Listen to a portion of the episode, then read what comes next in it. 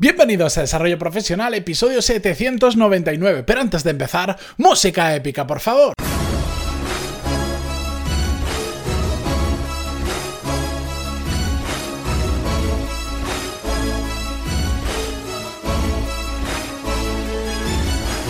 Muy buenos días a todos, muy buen lunes, yo soy Matías Pantaloni y esto es Desarrollo Profesional, el podcast donde hablamos sobre todas las técnicas, habilidades, estrategias y trucos necesarios para mejorar cada día en nuestro trabajo. Para empezar la semana, hoy os voy a contar una charla, una pequeña conversación que tuve con una persona la semana pasada. Esta persona, bueno, pues me estaba contando los problemas que tenía en su trabajo y especialmente dentro de su entorno laboral, dentro eh, de su empresa. Pues bueno, había un poquito de todo, un batiburrillo de diferentes problemas, como suele haber siempre y es absolutamente normal. Al final, a más hacemos, a más se mueve la empresa, más crece, pues más cosas salen y no pasa nada. Hay cosas que son simplemente la fricción del día a día con personas, con tareas, por la propia cultura de la empresa, de cómo se trabaja, pero en el fondo de todo lo que me estaba contando, hubo algo que me sorprendió y que estaba, digamos, saliendo constantemente eh, a la conversación de una forma u otra. Y era la competitividad o la competición que existía entre sus compañeros de trabajo y él también estaba dentro de, de ese juego, que era bastante, bueno, que es, de hecho, porque esto fue la semana pasada, bastante exagerado. Y en ese momento, entonces, eh, en lugar de empezar a hablar de, pues, pequeños problemas de productividad, de roces con compañeros por el día a día, empecé a centrar la, conversación sobre eh, la competición que existía con sus compañeros. Y en un momento decidí lanzarle una pregunta a ver qué pasaba. Y le pregunté, ¿contra quién compites? Y claro, se quedó un poco mm, en blanco porque no se esperaba esa pregunta, porque normalmente no utilizamos esta palabra o todos creemos que no estamos compitiendo en nuestro trabajo y no sabía qué responderme. Y al final, pues obviamente me dijo, compito contra mis compañeros, aunque creo que realmente no compito. La realidad es que sí que estaba compitiendo. Y uno de los grandes problemas que tenía, que le estaba causando eh, realmente el no estar disfrutando absolutamente nada de su trabajo, es que estaba constantemente comparándose con sus compañeros es que este ha hecho esta cosa, es que este ha hecho otra, yo no lo he hecho, o mira cómo lo ha hecho, ha ido por detrás, se lo ha hecho otra persona, ha conseguido un ascenso. Bueno, había que había un batiburrillo de diferentes situaciones que eran nada más que competición entre unos y otros.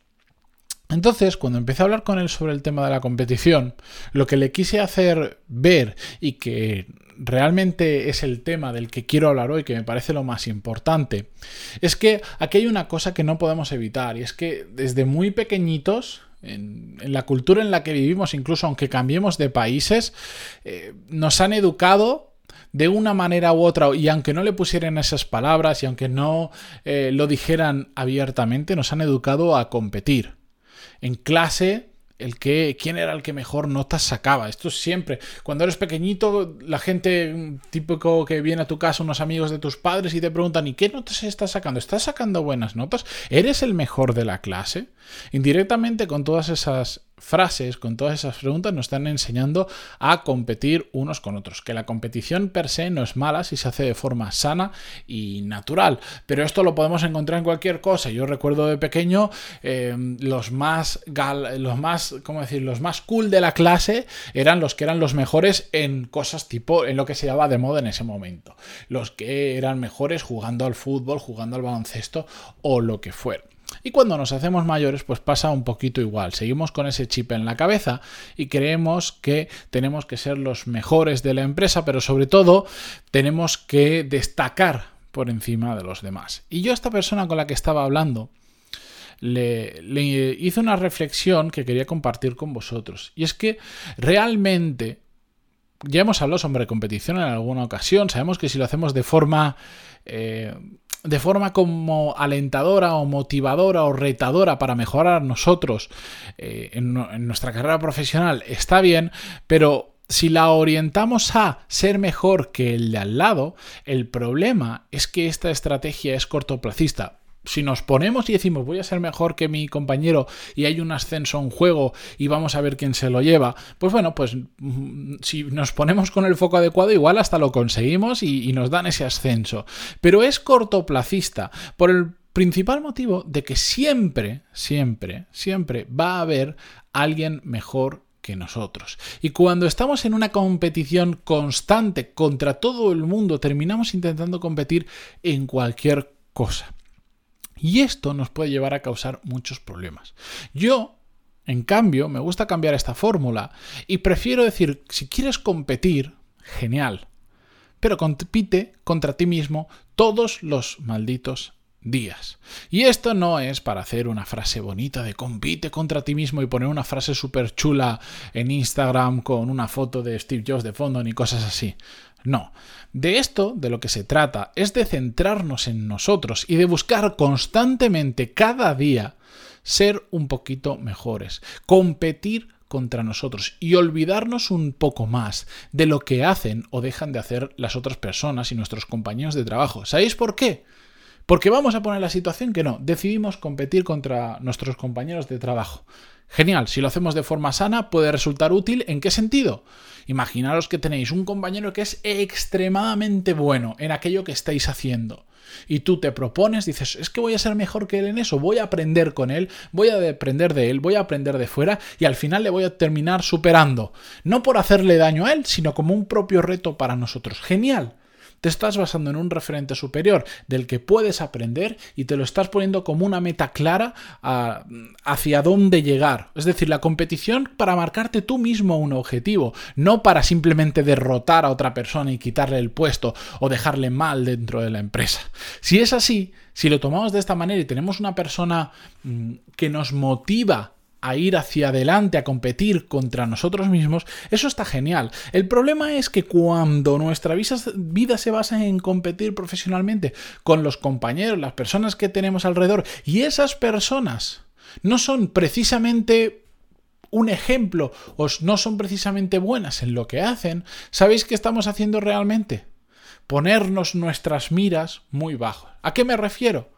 Pues a que si la otra persona es ligeramente superior a ti y tú quieres competir y quieres ganarle, lo vas a conseguir, no lo dudo. Pero te vas a quedar ligeramente por encima de esa persona.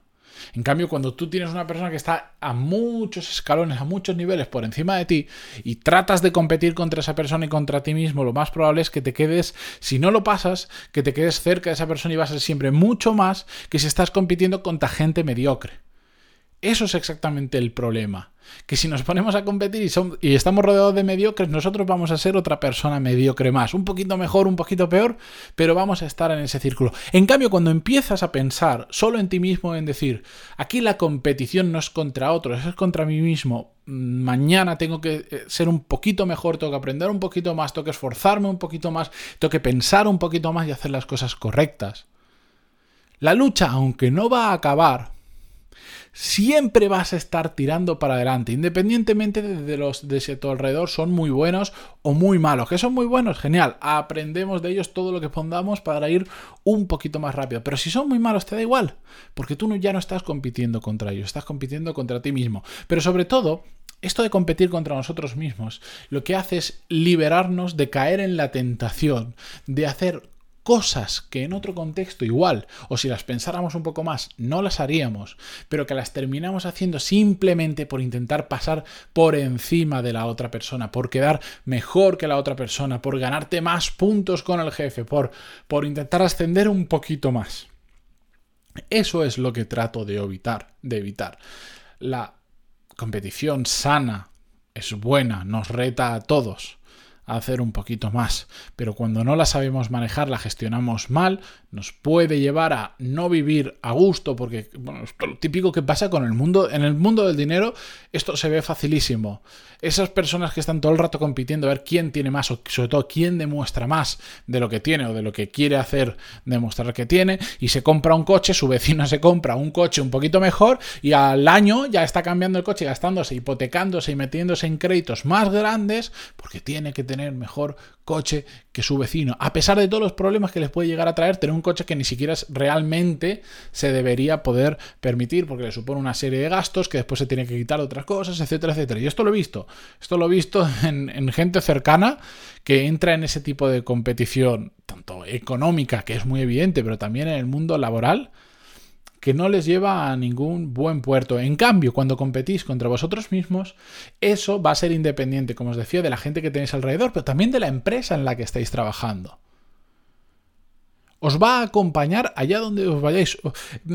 Va a ser una competición contra vuestro yo del día de ayer, todos y cada uno de los días.